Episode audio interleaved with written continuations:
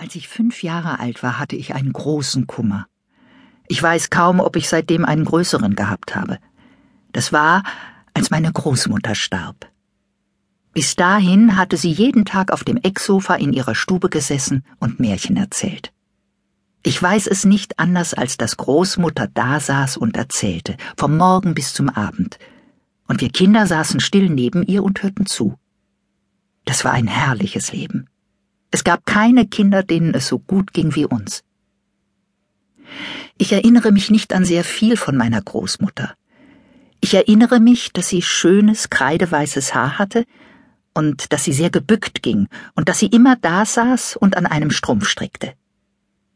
Dann erinnere ich mich auch, dass sie, wenn sie ein Märchen erzählt hatte, ihre Hand auf meinen Kopf zu legen pflegte, und dann sagte sie, und das alles ist so wahr, wie dass ich dich sehe und du mich siehst.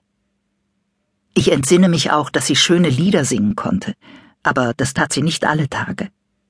Eines dieser Lieder handelte von einem Ritter und einer Meerjungfrau, und es hatte den Kehrreim Es weh zu kalt, es weh zu kalt, wohl über die weite See. Dann entsinne ich mich eines kleinen Gebets, das sie mich lehrte, und eines Psalmverses. Von allen den Geschichten, die sie mir erzählte, habe ich nur eine schwache, unklare Erinnerung. Nur an eine einzige von ihnen erinnere ich mich so gut, dass ich sie erzählen könnte. Es ist eine kleine Geschichte von Jesu Geburt. Seht, das ist beinahe alles, was ich noch von meiner Großmutter weiß. Außer dem, woran ich mich am besten erinnere, nämlich an den großen Schmerz, als sie dahin ging. Ich erinnere mich an den Morgen, an dem das Ecksofa leer stand und es unmöglich war zu begreifen, wie die Stunden des Tages zu Ende gehen sollten. Daran erinnere ich mich. Das vergesse ich nie. Und ich erinnere mich, dass wir Kinder hingeführt wurden, um die Hand der Toten zu küssen, und wir hatten Angst, es zu tun, aber da sagte uns jemand, dass wir nun zum letzten Mal Großmutter für alle die Freude danken könnten, die sie uns gebracht hatte. Und ich erinnere mich, wie Märchen und Lieder vom Hause wegfuhren, in einen langen schwarzen Sarg gepackt und niemals wiederkamen. Ich erinnere mich, dass etwas aus dem Leben verschwunden war. Es war, als hätte sich die Tür zu einer ganzen schönen, verzauberten Welt geschlossen, in der wir früher frei aus und eingehen durften. Und nun gab es niemand mehr, der sich darauf verstand, diese Tür zu öffnen. Und ich erinnere mich, dass wir Kinder so allmählich lernten, mit Spielzeug und Puppen zu spielen und zu leben wie andere Kinder auch. Und da konnte es ja den Anschein haben, als vermissten wir Großmutter nicht mehr, als erinnerten wir uns nicht mehr an sie.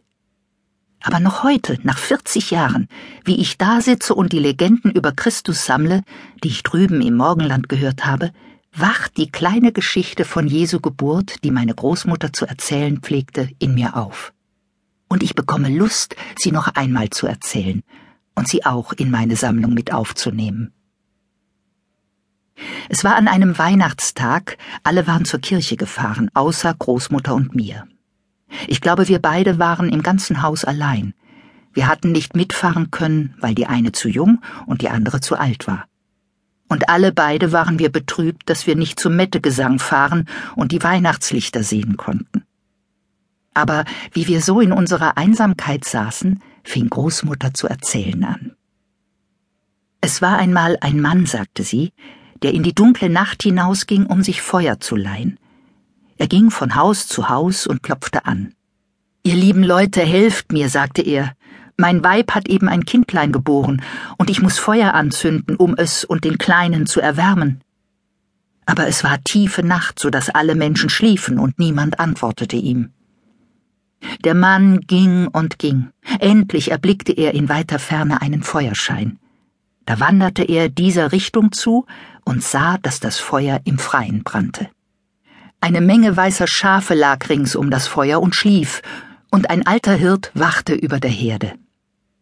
Als der Mann, der Feuer leihen wollte, zu den Schafen kam, sah er, dass drei große Hunde zu Füßen des Hirten ruhten und schliefen. Sie erwachten alle drei bei seinem Kommen und sperrten ihre weiten Rachen auf, als ob sie bellen wollten, aber man vernahm keinen Laut. Der Mann sah, dass sich die Haare auf ihrem Rücken sträubten, er sah, wie ihre scharfen Zähne